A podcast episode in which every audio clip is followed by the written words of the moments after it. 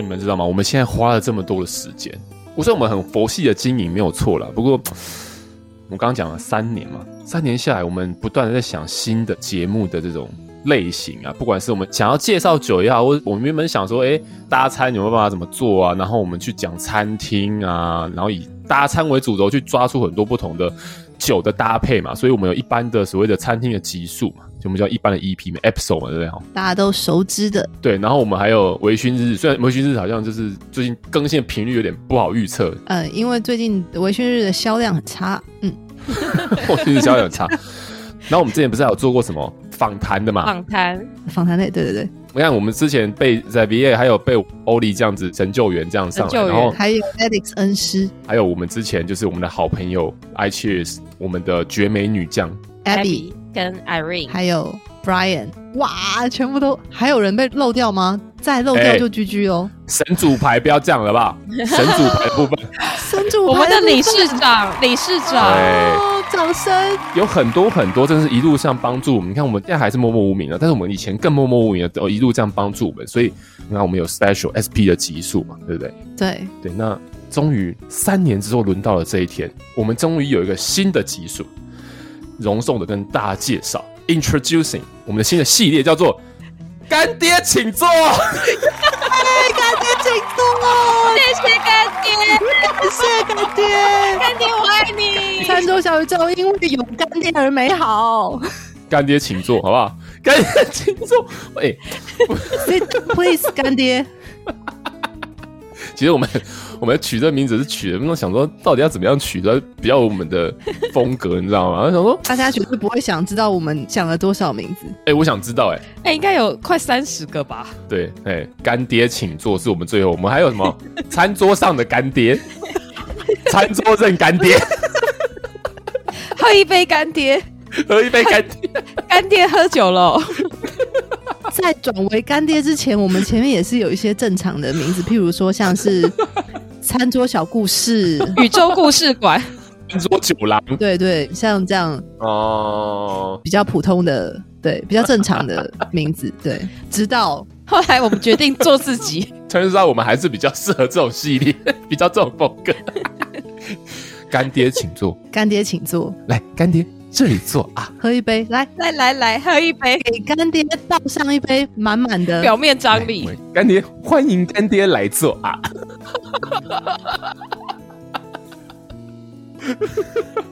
看，而且超靠要的是，这算我们自己幕后的事情，就是说我们在这种集数，因为很多集嘛，像我们要做三年，现在超过一百多集了，对不对？我们还会有编编号，我们的编号，我们干爹请坐的编号这是什么吗？你还要讲出来哦。对，对，对，我们的编号叫做 SD。哎、欸，对，就是 SD 卡的那个 SD。对，SD 为什么？因为干爹叫 Sugar Daddy。然后请坐叫请坐 sit down，所以叫做 Sugar Daddy sit down please please。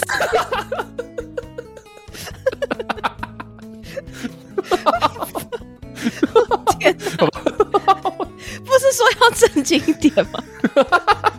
不是说不公开吗？不是说要忍住吗？不小心讲出来。不是在说要给厂商我们的音档的时候要解释 SD 就是 SD 卡的 SD 吗？Sugar Daddy sit up please，好不好？所以，我我们我们以后还接得到其他干爹吗？会不会就一直停在零一？我们会不会马上被干爹遗弃？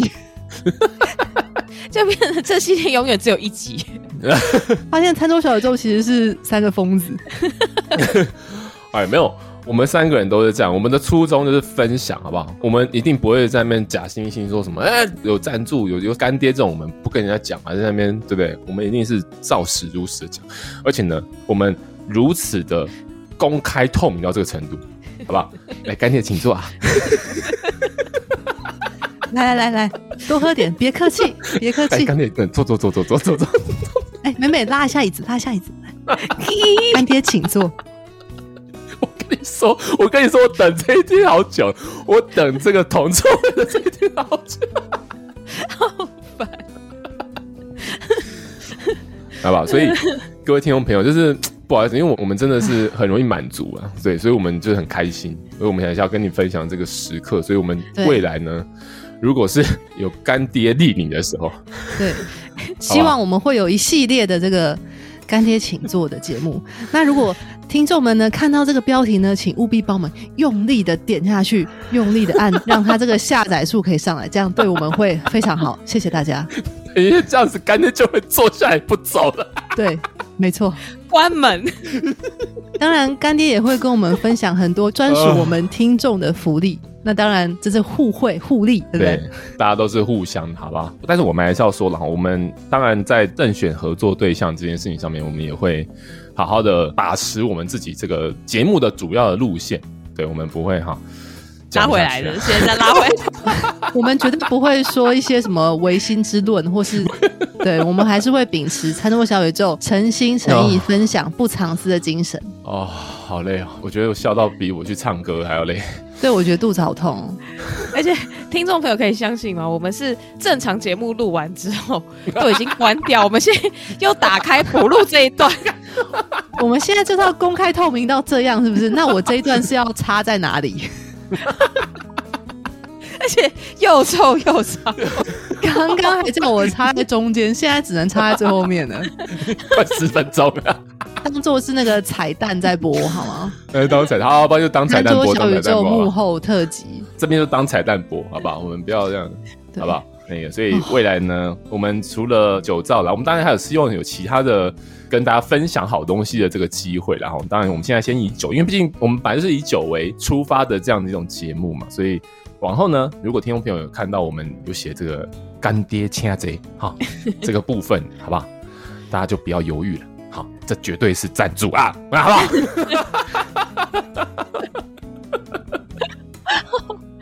好了，再欢迎大家，还是一样啦，多收听我们的节目，然后我们还是会继续秉持做好节目。当然，我们秉持做好节目的这个努力呢，也有被一些人看见，那所以我们有这个机会可以跟大家分享这些东西，好不好？那就是请大家再多多期待，我们后面还是会有一系列节目跟大家分享。那就这样吧，对，就这样，干爹请坐。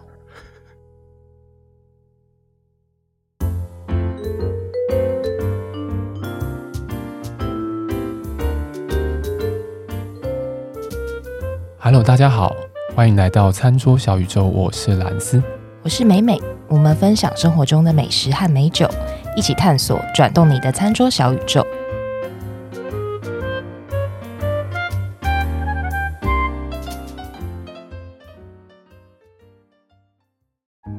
Hello，大家，嗨嗨。我今天想要在这个节目的刚开头来报一组数字。好，报一组数字，报名牌哦。哎，二零二零十一月二十八，这天所以有二零二零嘛，然后十一嘛，嗯，二八嘛，对不对？对。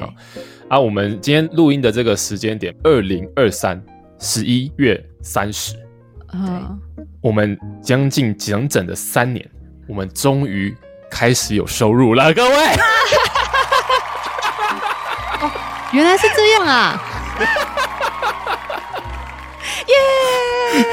谁能蹲的比我们久？哎、欸，好像应该还是有蛮多人蹲的比我们久，对不对？所以呢，我觉得很有纪念价值的一个数字，我觉得应该把它给做一下，就是那种倒置嘛，或是什么相乘、相加、相减、乘除的，然后去签一下看，我觉得搞不好会签中，然后就把我们的收入给花掉了。马上花掉，投资理财谨慎，好吗？三思，我们也就终于有这一笔。哎、欸，不是你不能这样讲，哎、欸，我们这样子，对啊，一路走来三年呢、欸，你看哦，十一月三十，然后二零二三年呢、欸，嗯、我们二零二零年开始，十一月二十八号是我们注册这个账号的，真的不是什么可以拿来吹嘘的事情。哎、欸，没有没有没有，你知道吗？很多时候是这样，就是说。态度才是决定一切，态度决定你的高度，好吗？态度，我们对于这个节目的态度就是，我们秉持着分享的心情，总会有人看到我们。我以为你说秉持着佛系经营的心情，完了也是啦，只是讲好听一点。你一边想要讲什么？啊，佛系态度，佛系经营，是是是。所以，我们今天是一个里程碑。对，这个这个里程碑真的是说出来是蛮真的是蛮感动的。对，有些时候是这样，就是说你你要怎么样活得快乐，就代表你就有些时候就是你要懂得满足。对，我们今天这个是一个非常重要的里程碑，你们不要笑得这么猥琐，可以吗？所以我们要谢谢酒乐场，你自己猥琐，看人都猥琐，好吗？不是不是，你知道我今天好不容易就是哎、欸、感冒终于比较好了，你看我会有哎，你的笑声的魔性的笑声又回来了，我刚刚又觉得我耳膜要炸掉，真的。虽然说这是一个大家都很开心的一件事情，但是实在太吵了。哎、欸，可是我讲一个很感人的事情，我最近有个同事跟我讲说，他听我们节目啊，哦、听兰芝的笑声，他会跟着笑到流泪，哎。完了完了完了完了完了完了完了！请这位听众不要让兰斯太得意，好不好？我觉得我在后置要后置到爆了。他说怎么那么欢乐啊？我都每一集我都笑到流泪。我想，这就是这样，就是快乐，好不好？愉快这种情绪是可以感染人的，可以感染人，感染感染。你是说感染吗？感染人，感染人。南南部腔又出来了，你就太开心，不忘记要伪装成北部人这样的。我们呢，真的还是讲回来，就是蛮谢谢，就是我们这个干爹吗？对对对对。给我们一个里程碑的酒乐场，对，给我们一个机会，愿意相信我们，对，让我们还是如此的默默无闻的时候，一直在观察我们，然后给我们一些关爱的眼光之后，谢谢谢谢，愿意给我们，而且每集都有听呢，每集都有听呢，对啊，好感人哦，哦，真的真的真的真的很谢谢，很谢谢这位藏镜人，对我们也不方便把他的名字讲出来，但是就是对，谢谢给我们这个机会啊，我们就是好好的，对，你知道衣食父母啊，那个那个叫什么？那个 叫什么？叫什么？叫什么？叫出来。突然词穷了。我觉得你还是到此为止吧。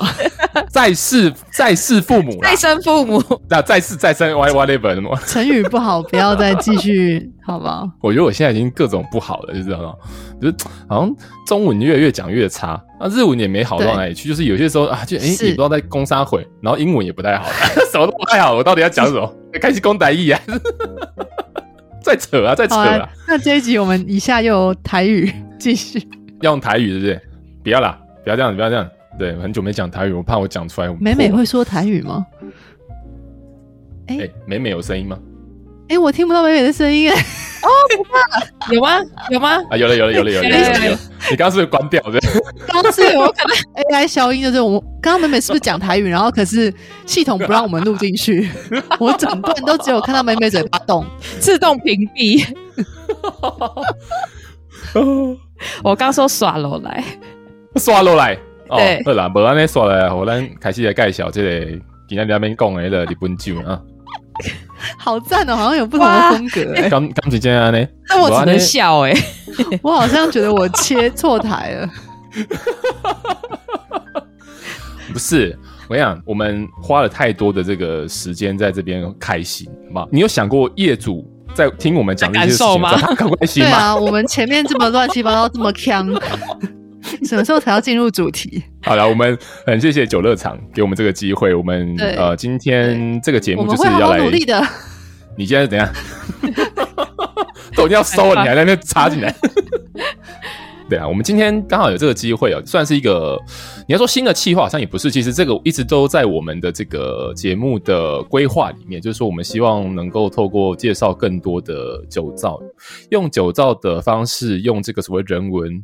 地理背景的这种方式去带出这支酒，因为其实我们也知道，哈，有时候讲酒，哎，听众就是，你除非你真的买来，好不好？旁边一边喝一边听，那也是不错啊。那么当然可以这样做到有啊，当然有这样的忠实的听众，我们也是很感激，真的是很感激。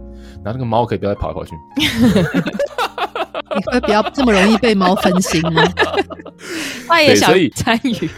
对，所以我们觉得说刚好这个机会，然后能够一个比较也不能算系统性啦，但是就是说，哎，有一个契机让我们开始来做这件事情，也真的是蛮好的。哪天我们慢慢的把这样子的节目做多了之后，哎，哪天你看到要介绍人家酒的时候啊，直接把我们的节目点开啊，给他听。如果你刚好不幸点到这一集，那可能一开始会很吵，但你要有心理准备。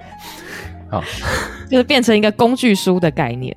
对，我觉得这个是一个蛮好的事情啊，就是说用听的总比你用刻那些资料啊、看什么字啊，对不对？方便一点。那然后我们用对谈的方式，很轻松，有点类似说带你上走一趟这个酒造，然后也顺便分享一些，呃，当然现在是以日本为主，然后去分享一些日本相关的跟旅游有关，或许未来它也可以成为你在规划你的旅行的时候可以考虑进去的一个方向。嗯是是是是是是。好，我们就进入主题好了。我们今天要讲的酒造呢，叫做濑户酒造店。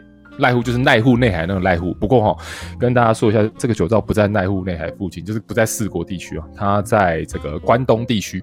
好，它在神奈川。对啊，神奈川大家听到之后，哎，好像没什么感觉，就很像是你听到神户，你又很有感觉，但你听到兵库县，你不会有什么感觉一样。嗯，还是其实只有我这样觉得。呃。神奈川有啊，你如果有看《灌篮高手》，《灌篮高手》，你确定我们的听众每个人都看过《灌篮高手》？不会吧？是啊，我们的听众应该都是《灌篮高手》那个年代吧？哎、欸，没有，而且你问他说：“哎、欸，《灌篮高手》最有名的歌是哪一首？”他可能不会讲出你想的那一首，他可能会想成电影版那一首。电影版那一首，电影版是哪一首？哎，电影版那首很好听，就只有一首不是吗？《灌篮高手》就只有那一首不是吗？有电影版有另外一首。没有没有没有，我知道你是足球队的，你不要在那边跟我们足球蹭篮球，蹭着篮球。啊，他在神奈川。那神奈川，我觉得大家会比较有感觉的地名啊，来讲几个给大家听。嗯，第一个横滨，对，大家会很有感觉，这应该很有很很有感觉嘛。横滨非常好，然后还有香根。对，箱根大家有感觉，有温泉泡温泉，对很多人应该都有去过。对，香根香根。好，我们今天要讲的这个酒造呢，它就在香根附近。好，所以你如果哪一天嘿真的去香根啊，你绕一圈好不好？你坐那个那个什么香根海盗船铁路上去好不好？对对，或是你去坐海盗船，坐在那个什么对，那叫什么虎啊？反正那个某一个湖，芦之湖哎。芦之湖上面的时候，嗯，那时候你就要一个感觉，哎，旁边有一些酒造，你可以把它给排进去。对，它在竹柄上郡这个地方，不是一个很知名的地方了，我必须说。对，但是如果再讲一个比较地理上的东西的话，就是酒造的所在地，它附近是有一个叫做丹泽山，丹就是仙丹的丹，泽就是水乡泽国的泽。丹泽山呢，它是日本百山之一，然后。对，那也因为这一个山的关系，嗯、我们常常在讲嘛，哈，就是很多时候酿酒蛮大的一个好坏取决的因素，就是它使用的水的状态。嗯、因为你毕竟酒这么大瓶，那九十 percent 以上全都是酒，那全都是水。你是不是把你内心的那个心声说出来，给说出来了？我希望这瓶酒里面酒是要多浓，是要多浓。对啊，所以其实，在这样的一个山脉下面取这边的水，然后来做酿造，基本上它这个水质都会是经过非常多的这所谓的自然的过滤的方式，它的水质其实会很不错。那当然又会根据这个所谓地理上面它的一些不同之处，它可能会赋予这个水不同的特色。这也是一个这间酒造特别的一个地方。然后水很棒。好，濑户酒造店呢，如果仔细去思考这间酒造严格的过程，你会发现它有一点点这个社会变迁的一个缩影。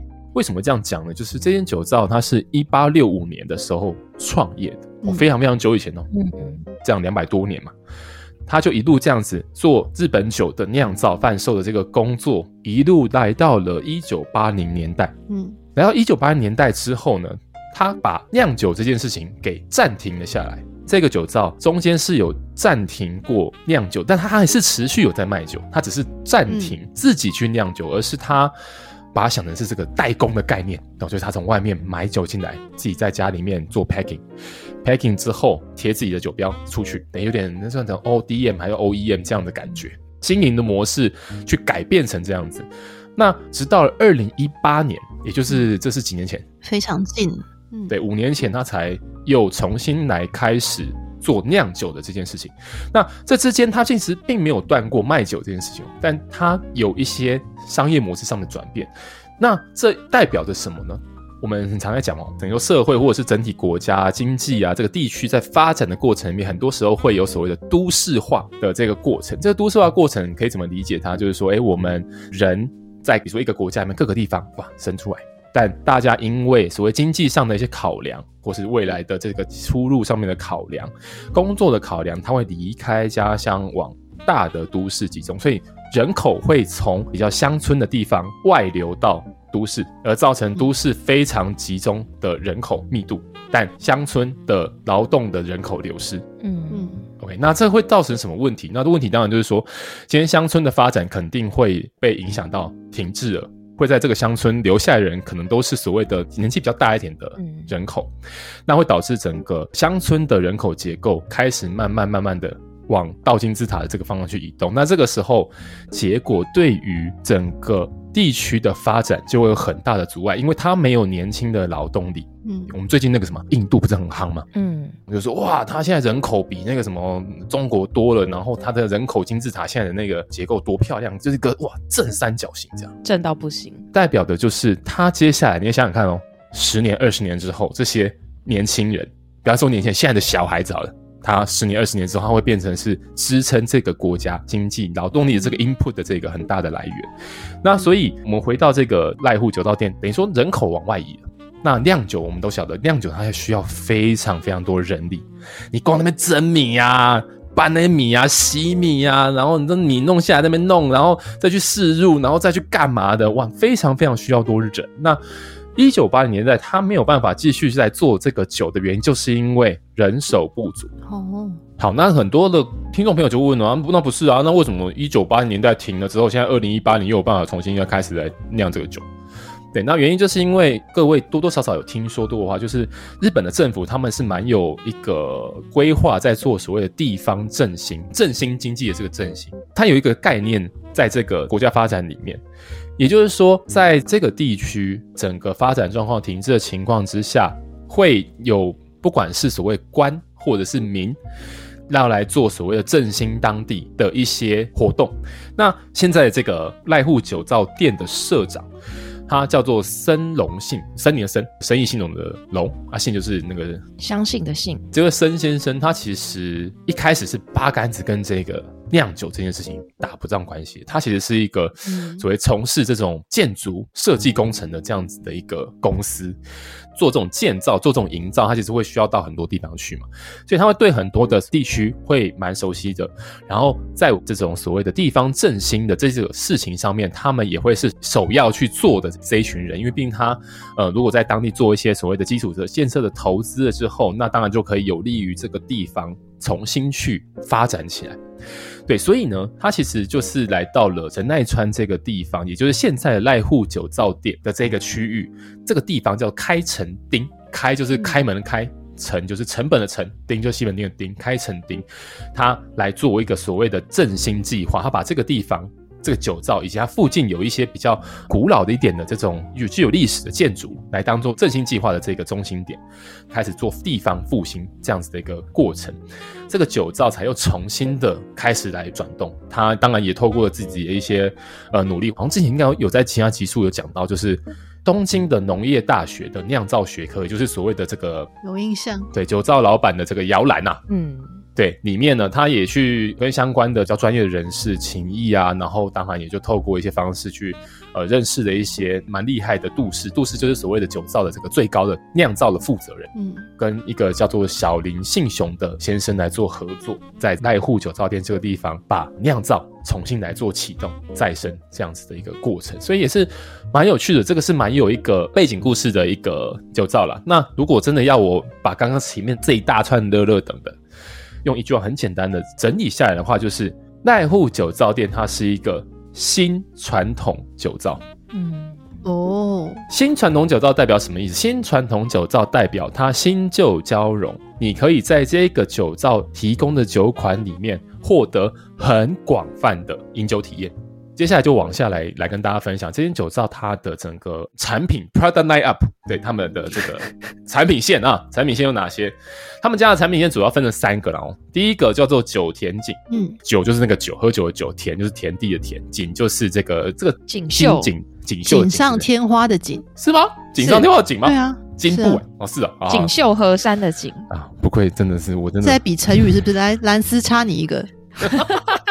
你说锦上添花，锦上添花，花花不是锦上添花月圆。美美刚刚讲什么？不是接龙吗？夸好月圆。美美刚刚讲锦绣什么？锦绣河山。锦绣河山，对对对对对。然后还有锦什么，对不对？井底，哎、呃，不是井底之蛙。锦鲤啦，锦鲤。哦，锦鲤，锦鲤，锦鲤。不行不行，这个成语程度实在是 不烂，实在是井底之蛙、啊。好啦，回来啦。九天井，对，九天井。哎，好好，我我刚刚讲到这个酒造，我个人把它定位成新传统酒造。那新跟传统，传统呢就是九田井这个产品线代表，也就是说它会去复刻这个酒造以前的酒款，也就是所谓的传统的部分，旧的部分。比如说它在酿造的时候，它是用的酵母就是藏父酵母。藏父酵母就是在这个酒造里面自己生活在里面的哦，就是在这个酒造的不管是环境里面啊，或者它的建筑啊上面附着的、啊、这个环境里面啊，它就飘来飘去啊的那种。怎么被你讲的好像地茯苓之类的？没有，就是这个地方才有这个风土，好叫风土。对。就是他们自己的项目啦。这个酒造的这个地方叫祖丙上郡嘛，开城町。刚刚也有提到，就是说这个酒造附近其实有个叫丹泽山，丹泽山的这个水脉这样下来，其实可以灌溉到所谓的祖丙平原。好，我们把它想成台湾的嘉南平原这种平原，哈，它就是一个平原产什么产米，其中就有拿来酿酒的酒米，所以它就是用在地的米跟这个具有传统的酒造，在这个酒造里面生活的酵母，酵母来酿出。不科出这个酒造就有的酒款，那它就是把归在这个九田井的这个系列里面。OK，这是其中一个系列哦。那第二个系列呢，叫 Seto-ichi，翻成中文比较困难哈。但 Seto-ichi 的 Seto 就是濑户酒造店的这个濑户这两个字。那一季我猜啦，应该是一的意思。那我是一季游戏，就是这个我们再请这个干爹来帮我们补充好了，还是对请小编帮我们补充这样子，好不好？反正它就是有 Seto-ichi 这样子的一个第二个系列。那这个系列里面呢，它会去结合所谓传统以及我刚刚讲到的新传统酒造的这个新的部分，一些比较灵活的、比较具有突破的、跳脱框架的这样子的酿酒的方式，或是酿酒的风味，符合现代的，或是符合更多元搭餐的这个概念，把它融合在一起，所以它具有比较呃新颖，它可能设计感也比较强，就是整个外表上面嗯。然后它里面的酒的这个所谓的风味上面的呈现也比较时尚，比较现代，也比较独特，比较创新。所以它这一个 Seto-ichi 的这个系列的概念里面就是这样的概念。所以它这已经包含了新传统酒造的新以及旧，就是刚刚我们讲到这两个部分。嗯，那还有一个是什么？还有一个就是大家不知道还有没有记得，我刚刚前面讲到这个酒造为什么？会被复兴起来？原因是因为地区复兴，这个地方要做振兴。所以要找出当地，不是说这个酒造而已，而是这个地块、这个地区它的特色。OK，所以第三个这个叫阿基嘎利国，就是竹饼乡这个地方，它当地呢，在这个开城町里面，它的就像我们那什么，比如说什么台北市有什么市花，哦，桃园市有什么市花，然后以及说什么，哎，大学没有校花，哎，不不一样，就是那个。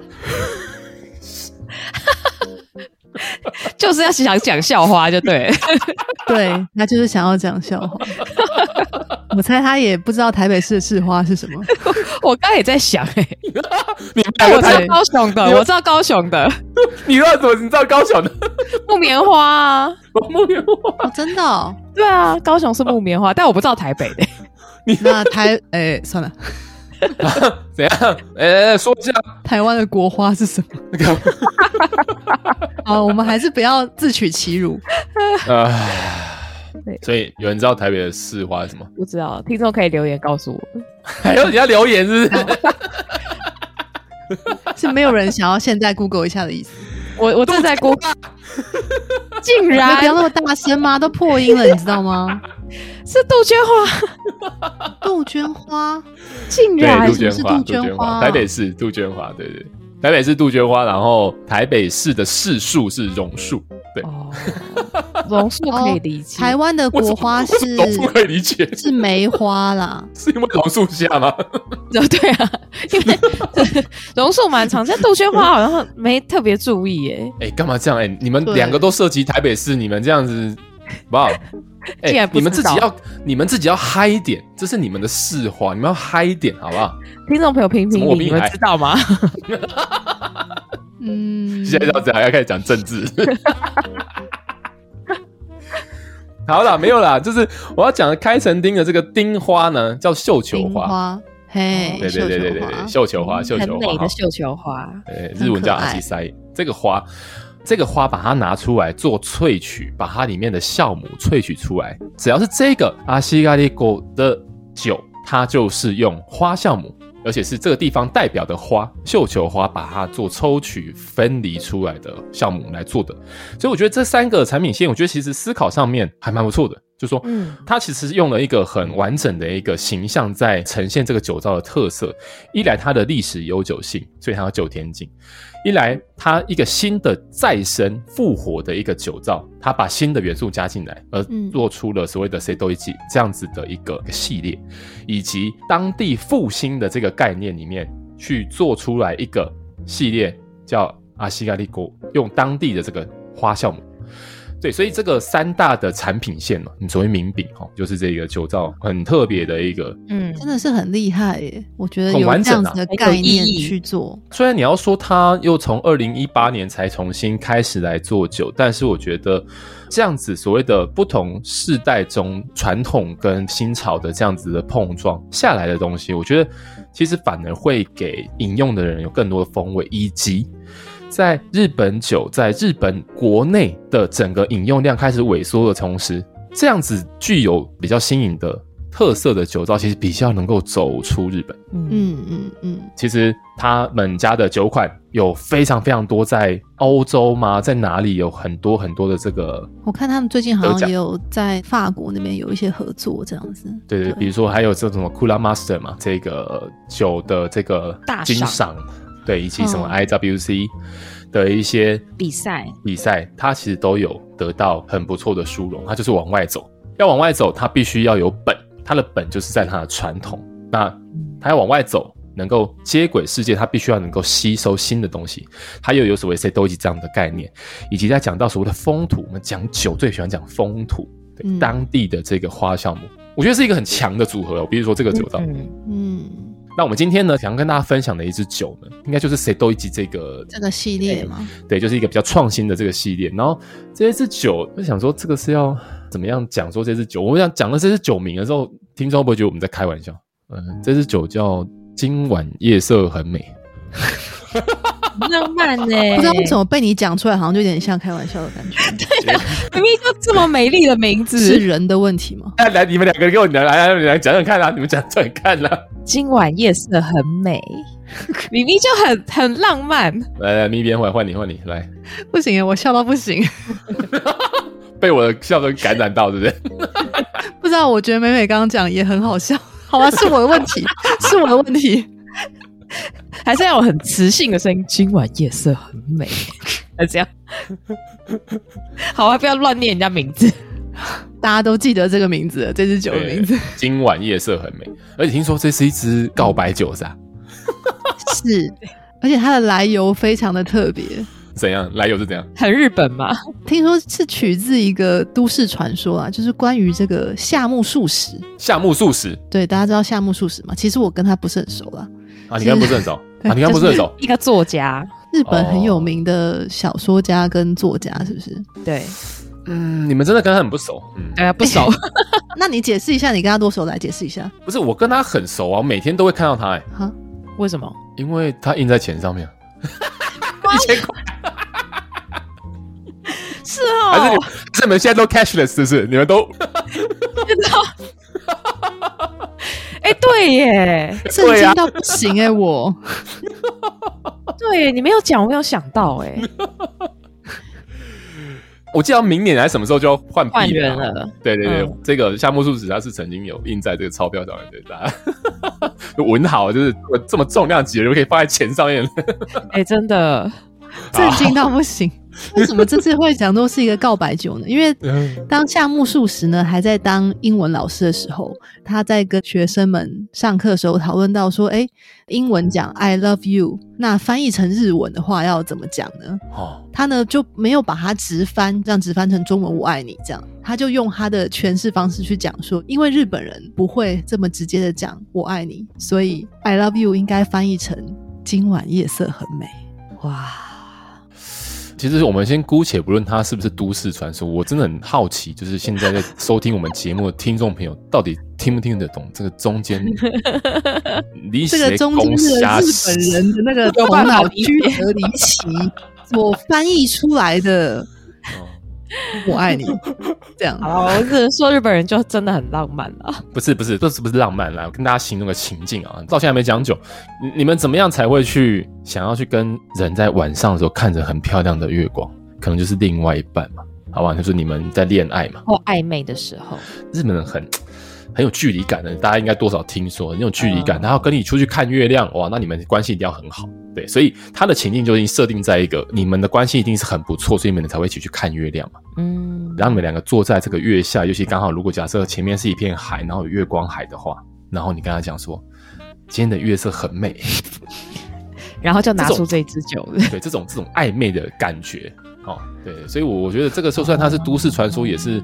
蛮日的，我觉得这个这这个这，这很像我们大学的时候，如果说是跟很暧昧的对象，然后对方找你去看夜景，或者是去看什么流星雨，美美是有实际的经验可以分享的吗？啊、没有，讲完啦，就这样。啊、我们的听众应该期待非常久，讲美美的 有感情的 有经历这件事情，有这件事要在今天实现了吗？没有，我说就很像是。把我拉回到大学啊，嗯，就那时候大家不都是这样，就是说你跟暧昧的同学，或是你联谊，嗯、然后大家就会一起拉去，好晚上去看哪里看夜景，或是那时候流行看星星，这样。好像是哎、欸，就感觉这时候就很适合把这支酒拿出来。我觉得你蛮会举例的。如果这个时候拿出日本酒，嗯、真的应该是蛮奇怪的吧？不会啊，不会啊，而且还要冰哎、欸，然后还酒驾，不行、嗯。我觉得这个确实哎、欸，以前那种玩抽钥匙对。对啊。啊，抽钥匙啊、哦，好老哦。啊、对，好老派。其实他就是讲一个是一个老派的告白方式，对不对？哦，怎么办？被我们讲成这样，所以这支酒应该不会很甜嘛，因为它就不是一个直拳的告白嘛。它很有趣，它是我觉得我的诠释是，它有一点外圆内方，温柔而坚定。外圆内方，温柔而坚定，就是你乍闻倒出来，你乍闻你会觉得说，哇，好香！乍闻初就是 初次闻，我也是第一次听到，就是你初来乍到，乍闻，乍闻之下，乍看之下，乍闻他看实在中文实在太差。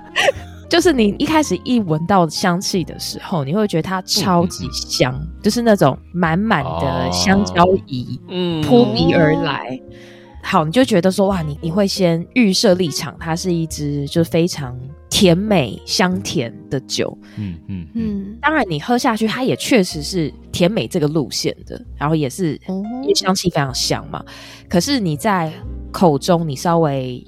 停留一段时间，就会发现哦，它不是这么的，应该说不是这么单纯的，只有甜美的感觉。对，他其实你会发现哦，他在甜美的外表之下，其实他个性可能是有一点个性的。哦，就是一个外表很甜美，哦、但是有一点个性的女生。哦，另外一个说法可能就是外圆内方，就是你喝下去之后，哦，你会发现，哎，它有一点点辛口，就是辛口辛辣的辛，但它不是辛辣，它是不甜这样。嗯嗯嗯、再加上说，哎，它又有一些些我们之前讲日本酒很常会讲到的酯味，就是鲜味。嗯嗯嗯嗯嗯。但它的鲜味跟酯味是那种轻柔的。OK，这个是在从冰箱拿出来，可能大概五到十度 C。因为像今天在录音之前呢，我是吃那个越南生牛肉河粉。你有需要这样子跟大家 要泡是不是？所以你现在嘴巴里面都是香料味，是不是？不是，都是香菜吗？香菜味？没有香菜，没有香，它就是因为其实生牛肉河粉它的汤是很澄清的，哦、所以我就倒了一点点酒到汤里面。哦汤整个就变得非常有层次，而且有一点点，因为我倒一点点，没有倒很多，所以它就有这种鲜甜感。竟然运用了我们上一集 入菜嘛，千叶马里会侍酒师的 pebble。对，因为我就突然间眼睛就看到，哎，好像可以试试看。嗯嗯。这个时候我再回头去喝，嗯嗯，刚刚的酒，那还是冰的嘛。这个时候就觉得，因为刚开始我在还没有。喝汤之前，我单喝你会觉得说哦，它是香甜，但是有点个性。但喝了生牛肉河粉这个汤，再回头喝它，哎，突然间会变得有一些酸度在，而且这酸度是有点明显的，酸跟甜就变得很均衡。嗯，同时它的那个。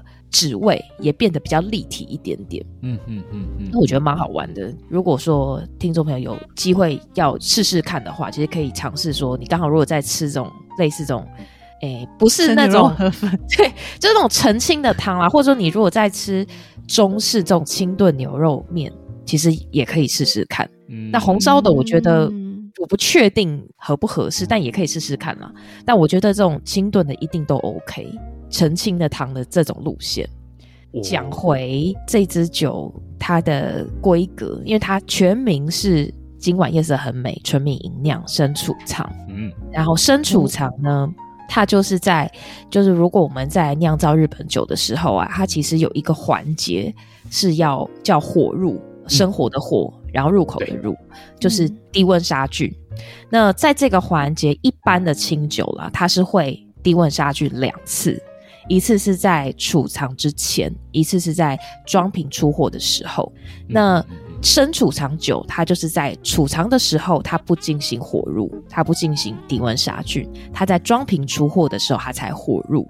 所以也就是说，它在储藏的时候，它就保留它的生酒的特性。它又因为在装瓶出货的时候进行一次火入，所以它可以避免很它很容易劣化或者是变质。嗯嗯嗯嗯。对，所以它理论上喝起来，假设如果听众朋友呃未来你可能在买酒的地方，你可能看到一款酒，它上面写生储藏酒，然后你没喝过，你可以大胆的猜想，它可能是走这种生酒路线。那所谓生酒，它就是。顾名思义就是生，就是新鲜嘛，就让你喝个新鲜。嗯，对，所以就可以大胆的这样猜想，它应该会是这个路线。嗯，对。然后这支酒刚开瓶的时候，它是有一点点这种微碳酸、微气泡感。你就把那个酒盖一打开，它有这样，就这样的声音。哦，是因为是生储藏的关系？对，因为它是生，就是它只经过一次火入，所以它还保留那个活性。所以它在开的时候，你就会听到一个很小声的呲这样的声音。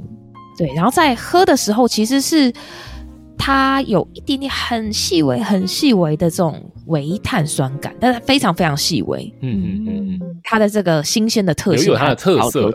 对，它的酒米用的是山田锦的酒米，酒米之王。对，没错。然后它的特色就是它米粒很大颗。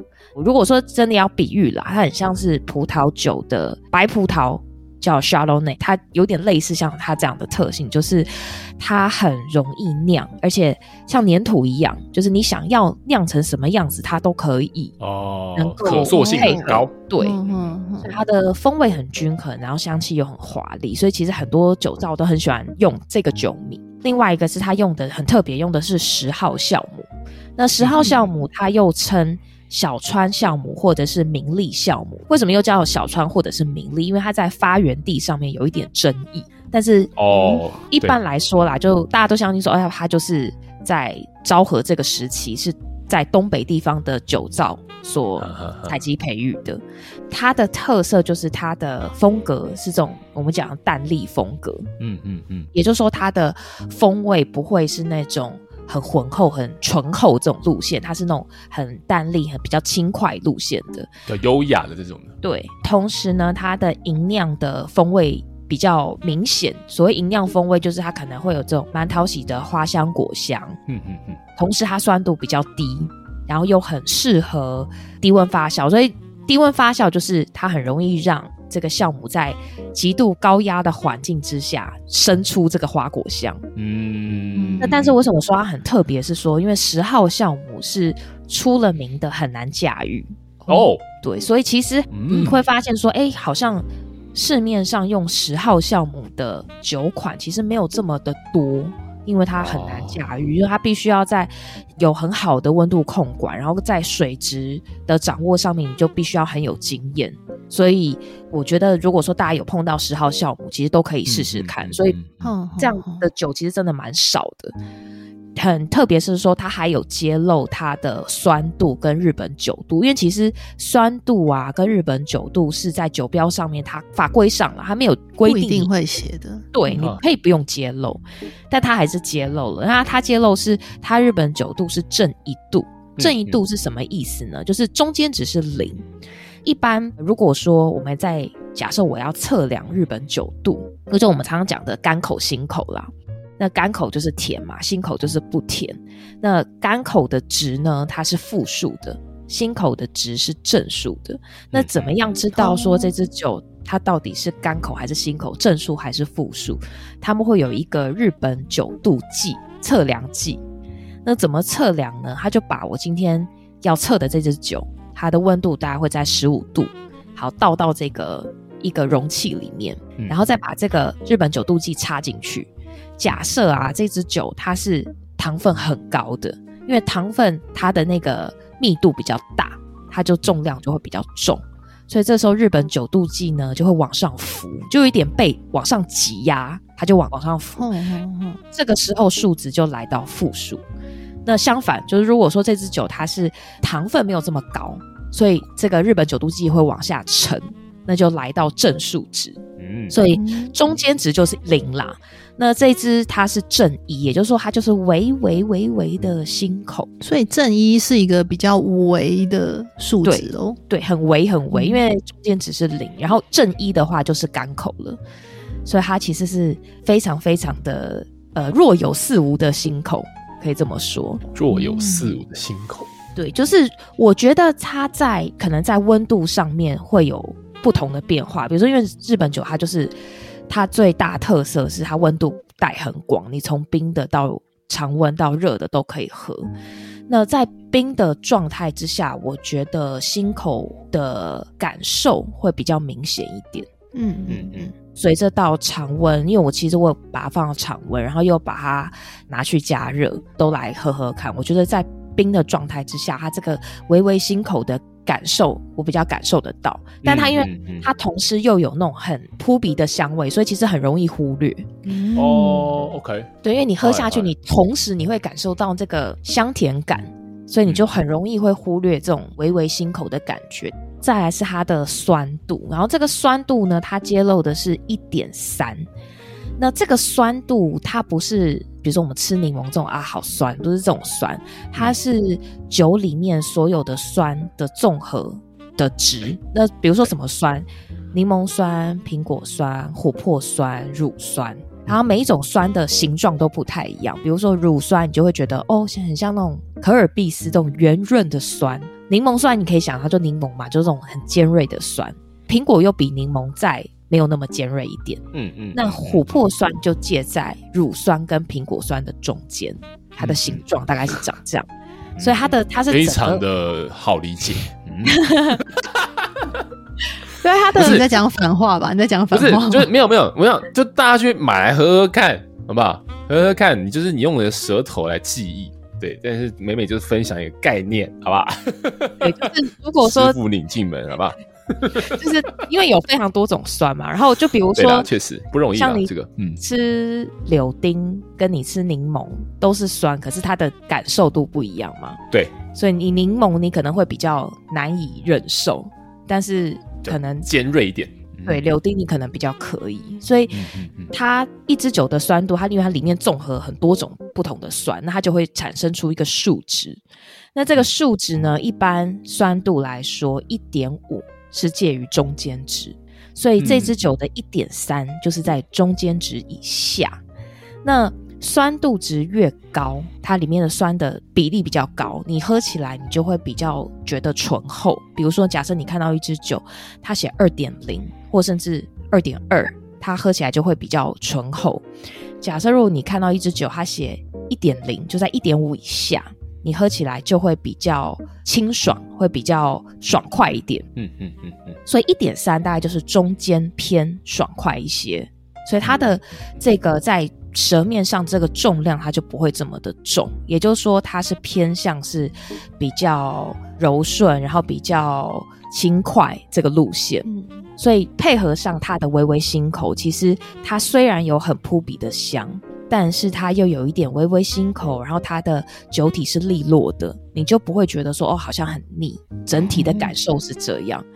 这支酒的酒精度是十六趴，所以呃，一般清酒其实大概就十五、十六，所以我相信可能大家应该都可以接受。那只是假设啦，如果你在一开始冰冰的喝。比较少在喝日本酒的人，如果你觉得说哦，有感受到它的酒精度，那我就会建议说，你可以把它拿去加热。因为我虽然说这个酒造给我们的资料，它的官方建议是用冷饮适应温度，它建议用冷饮，嗯、可是我尝试的去热它，我热到四十度，嗯嗯嗯，我觉得超棒的耶，哦、就是它同时，因为一般酒其实你。温度加热到四十度，其实这个香气我本来觉得我以为会跑掉，但是它没有、嗯、啊，它的香气是还在的，而且它会把那个酒精的感受，就酒精感，它会变得变得很圆润，就是嗯嗯嗯，你会觉得哦，喝起来它就是咸味哦，原来如此，嗯，对，所以我觉得这支酒其实蛮适合热到四十度。有一点出乎我意料之外，因为它的香气是还在，而且还是蛮明显的。嗯，日本酒有四大分类嘛。嗯，那我觉得这支酒就是有一点熏酒偏向爽酒这样子的路线。嗯，嗯，嗯，嗯，我们好像第一次讲这四个分类哦，真的吗？我们之前没有讲过，那没关系，我们现在可以稍微讲一下，就是。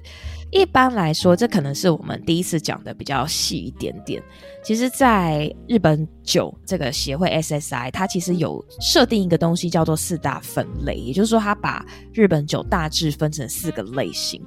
那为什么要分这四个类型？其实不是说所有的日本酒只有这四类，而是说希望大家有一个共同语言，在沟通的平台上面比较好沟通。嗯，那这四大分类怎么分？就是说会偏向香气跟口感。香气强的跟香气弱的，嗯、口感强的跟口感弱的。那假设如果一款酒你一闻乍 又叫乍闻，乍闻之下，一闻之下你会发现，哎、欸，它就是满满的花果香，就反正你就是觉得，哎、欸，花果香是明显的，它就是熏酒。嗯，薰就是薰衣草的熏。第二款它叫做爽酒，就是这个舒爽的爽。那爽酒的特色是它的香气，maybe 它没有那么明显，或甚至有些爽酒它是没有什么香气的。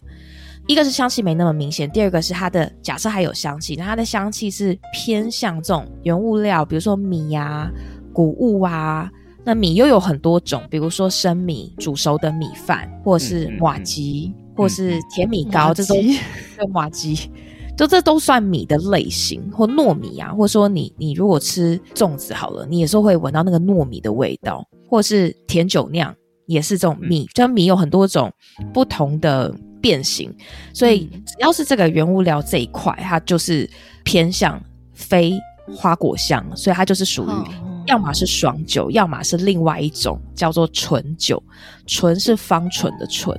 那至于它是爽酒或是醇酒呢，就要看它的口感而定。嗯，假设如果你喝下去这款酒，你觉得它是偏向轻快利落的，我可以大口喝大口喝，这种就是爽酒。那如果你觉得它是醇厚的，是圆润饱满的，它就是属于醇酒这个类型。那第四种类型是最好辨认的，它是熟酒，就是成熟的熟。那顾名思义，就是第一个，它香气会比较华丽，但它的香气是属于熟成过的。那熟成过的香气会是什么香气？你可以往呃，比如说焦糖啊、嗯、香菇啊、浓缩的这种感觉，对，浓缩的这这种方向去。然后同时，它的酒的颜色会是比较金黄色、琥珀色，或者是我们 gay 白一点就讲山吹色。山吹色，我第一次听到，没有听到这个名字。山吹色是什么颜色？山吹色就是琥珀色，就是琥珀色，也太 gay 白了吧？当成那个山，然后吹气球的吹，山吹色。对，真的会有人在喝酒的时候看说说啊，这个酒是山吹色，就是你的声音蛮适合讲这句话的，我突然觉得。今晚夜色很美，但是它不是山吹色，它算是，它算是它的颜色呢？是你如果用透明杯看啦，你会觉得它是偏向透明。可是如果你用那种蛇木杯，就是那种有时候你去白色的杯子，对，里面会有一圈一圈那种蓝白蓝白的，去那个圈圈，嗯、那叫蛇木杯，就是那个 snake 的那个蛇，蛇的眼睛眼睛，蛇木杯硬要讲台语哦，共台语哦。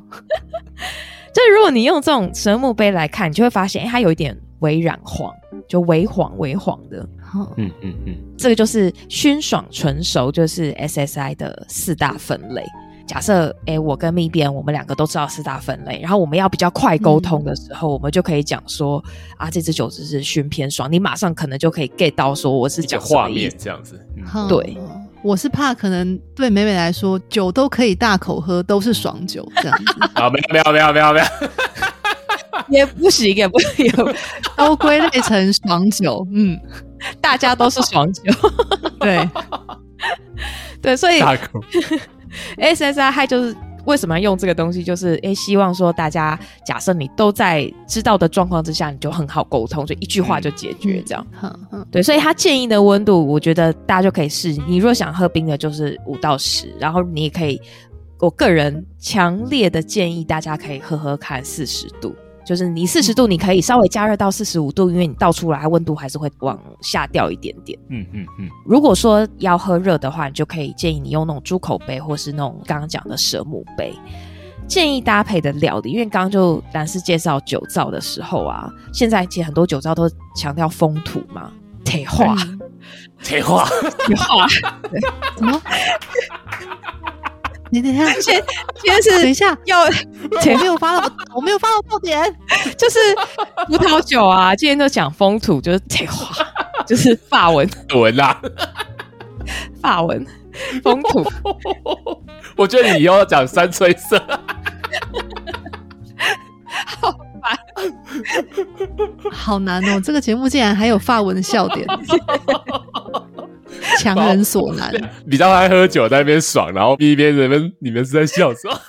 对，完全听不懂。每次同样的反应，他想说笑必笑，笑必笑啊！对，就在讲，如果我们要贯彻这个风土的精神，如果假设我们今天去神奈川玩，嗯，我就是要喝神奈川的酒，吃神奈川的食物的话，嗯、那我就会建议大家可以去搭。神奈川的乡土料理是什么？有一个是那个生的文仔鱼盖饭，木拉伊。哇！这款酒它是冰的，喝的话它是喝起来有香气，然后又很清爽，所以你就搭配这种诶、欸、很清爽的料理，我觉得是还蛮搭的。那如果说你不是去神奈川玩，你是自己在家喝，那要么就是搭配着它的酒标，你边看着月亮，然后边跟你的爱人。就你一杯我一杯，或是 交杯酒也可以。我们等下都不要讲话，让他继续讲。可 以，没关系，我不怕尴尬，我不尴尬，尴尬就是你们。就是要么你就是边看着月亮喝它，嗯、要么就是我会建议是你去买生牛肉河粉。哎、欸，真的很大，哎、欸，我是很惊讶，我刚刚真的也蛮惊艳的，就是。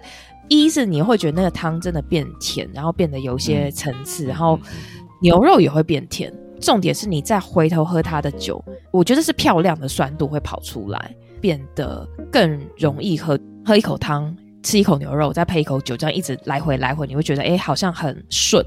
这种通常就是那种餐搭的一个很美好的境界啦，就是你吃的更多，然后也喝的更多。但是喝这个酒，看着月亮。吃生牛肉河粉，这实在是搭不太起来。没有，要么你就是，如果你是跟你的爱人，你们还在暧昧的话，你就可以不要吃生牛肉河粉，你就我边喝 就喝，然后要吃什么？要吃什么？有有建议的吗？有建议的吗？要吃什么？吃对方口水啊！各位听众朋友，其实美美就是这种人，还吃什么东西？对不对？但如果说你们是老夫老妻的话，那就没有差，你就就吃河粉吧。对，我还以为会听到什么发餐的什么白肉鱼之类，像这样子的答案，没想到竟然是白肉鱼一定可以啊，因为你看他连刚刚那个河粉。生牛肉河粉的那个河粉的汤，对，连口水都可以，我觉得没什么不行的。白生鱼感觉一定是可以的，因为听那个味道描述起来，嗯、可以，可以，可以。然后我觉得干贝，就生干贝应该也很棒。嗯嗯嗯嗯嗯嗯，就是那个生干贝那种干贝有点甜，见一点点的，或是说，哎、欸，你就是像吃生鱼片这种生干贝、啊，对，也很棒。嗯这支酒真的是很讨喜啦，我觉得。啊，这个讨喜的酒讲了这么久，可能都快一个小时啊！要去哪里买？哪里买？请洽酒乐场的小编，不是我哦，是酒乐场的小编哦，不要搞错哦，不要私讯我哦。请大家去他的那个官方粉丝页，就是酒是就喝酒的酒，乐是快乐的乐。藏就是宝藏的藏，对，宝藏的藏，酒乐藏。对，我们再把那个连结附在我们的节目的资讯里面了。对，是是是。好，然后因为我们接下来我们现在是一个酒造的巡礼系列嘛，所以我们会办一个抽奖的活动，然后抽奖的活动的奖品超级棒。他会抽一支酒，谢谢干爹，谢谢干爹，对，谢谢酒乐场。我们所以现在要来介绍这一支酒.这支叫做如此这般纯米吟酿，也是生储藏，跟我们刚刚介绍这一支今晚夜色很美一样，都是生储藏，也是濑户酒造店的酒。对，它就是也是只经过一次的火入，它用了我最喜欢，我跟兰斯最喜欢的酒米。哎、欸，等一下，我知道。哎、欸，你都讲出来了，欸、对，熊本熊啦，哦，熊本熊本熊，气到接，直接讲出答案了，你会接，意思没得猜，用用百分之百的这个熊挺，刚刚有讲到日本九度跟酸度，对不对？然后还还一样，还有揭露，它日本九度是负一。也就是负一啊，对，就是咪边会喜欢的类型了，对，微微的干口，因为微微而已，对，微微。你是说正负三趴这样吗？那就你可能要负 五以上。这个梗是，小心一点。刚刚讲神木杯是已经有人讲到蓝白了，不要乱来哦。哎、欸，我都没有想到这个，欸、我也我也没想到哎、欸。你是说神木碑是蓝白河吗？哎、欸，我都没想到哎、欸，为什么？哎、欸，你刚刚有想到，怎么不讲？因为我觉得本来想要打断美美的这个节奏。时、欸、事梗呢、欸？时事梗。其实我这个梗也认很久才讲。好，所以它是微微的微甘口，它的酸度是一点二，就是比刚刚那支今晚夜色很美又再低了一点点，所以它又在偏向更爽快利落一点。然后它的酵母是用 M 三一零。这也是很特别，嗯、它是因为我们刚刚不是讲今晚夜色很美，它是十号，对不对？那讲说，哎，这十号是小川或者是明利、嗯，他们在发源地上有点争议，出生地的争议。嗯，对。那 M 三一零是这个明利酒株的原创酵母。M 三一零呢，它曾经只是限定是茨城县内的酒造来使用，那现在就没有这件事情了，就是大家都可以用。那它有什么特色？它在酿完酒之后，你就会发现这支酒它跟上一支今晚夜色很美一样，它有很扑鼻、很香的水果香味，非常非常适合单独来喝。那怎么样子的水果呢？比如说像苹果啊、梨子啊。凤梨呀、啊，其实这些都还蛮讨喜的水果，就是这种轻柔甜美的口感，同时尾韵又偏向清爽，所以你不会觉得说哦，它喝起来会很腻，是整体的喝起来是舒服的。所以这支酒它又有得很多的这个日本酒比赛的得奖，所以我觉得酒乐场抽奖抽这一支真的超级超级很大方的，对，只回馈给我们餐桌小宇宙的听众哎。所以那要怎么样能够抽奖呢？就请到我们的 IG 和脸书，我们会在那边公布所有抽奖内容的细节啦。好。等一下，我不尴尬，你们在尴尬什么？你们没有我真的不行。但是刚刚是故意没讲话吗？对对对对对。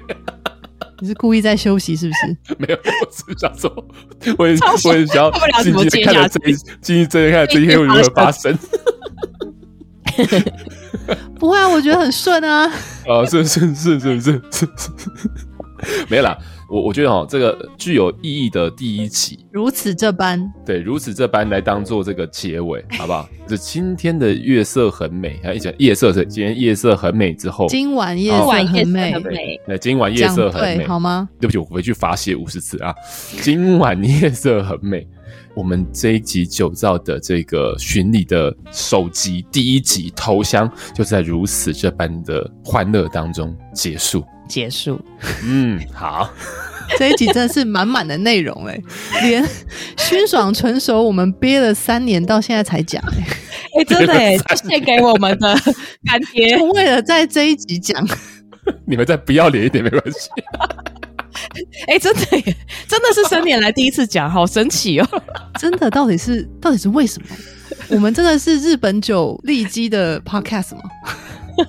我们只是比较佛系经营。嗯，对，好不好？没有，我想说，粉丝都已经听了三年的节目，其实也该是讲到熏爽成熟哦，该是时候了，是不是？对啊，三年磨一剑，哦、也太久了吧？终于可以进入到熏爽成熟哦。你说，哎，来学拉面，先让他洗碗洗三年，然后才开始跟你讲说怎么样，怎么样做叉烧，是不是？如此这般，今晚夜色很美。好的，那今天节目就到这边了。我们我们所有呢，在节目里面讲的东西都会放到我脸书及 IG 上面，当然还有我们的抽奖的相关资讯都会放在上面。这个满满满满的抽奖，好不好？收集所有的相关的办法啊，我们都会放到我们的脸书及 IG 上面，再欢迎大家去追踪、查看、分享给你的朋友。当然，如果你有想要表白的人的话，这集是一个非常非常适合。转贴一下，或是如果你想要对蓝斯跟美美表白的话呢，请记得来给我们五颗星，谢谢五颗星，五颗星，那如果按四颗，那就代表想赶快把这个话题结束。那按四颗星就算什么意思？我本来想说抽奖就是你告白人就 tag 他这样。哦，这样可以耶，对啊，可以，这样会太直接吧？这样就不符合这个没有啊，没有，还是间接啊，夜色很美的感觉，对，间接 tag，没有，你看被 tag 的那个人如果没有听节目，他怎么会知道这个是什么意思？对，是什么梗？对，我想被 tag 的人的确也不会听节目。嗯，好了，好，我们就这期节目到这个地方，那就各位听众，我们下期再见喽，拜拜，拜拜，拜拜。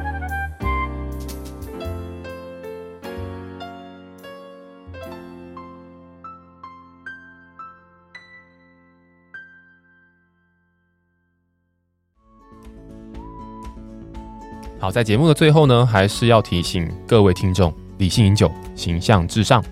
未满十八岁禁止饮酒，酒后不开车，安全有保障。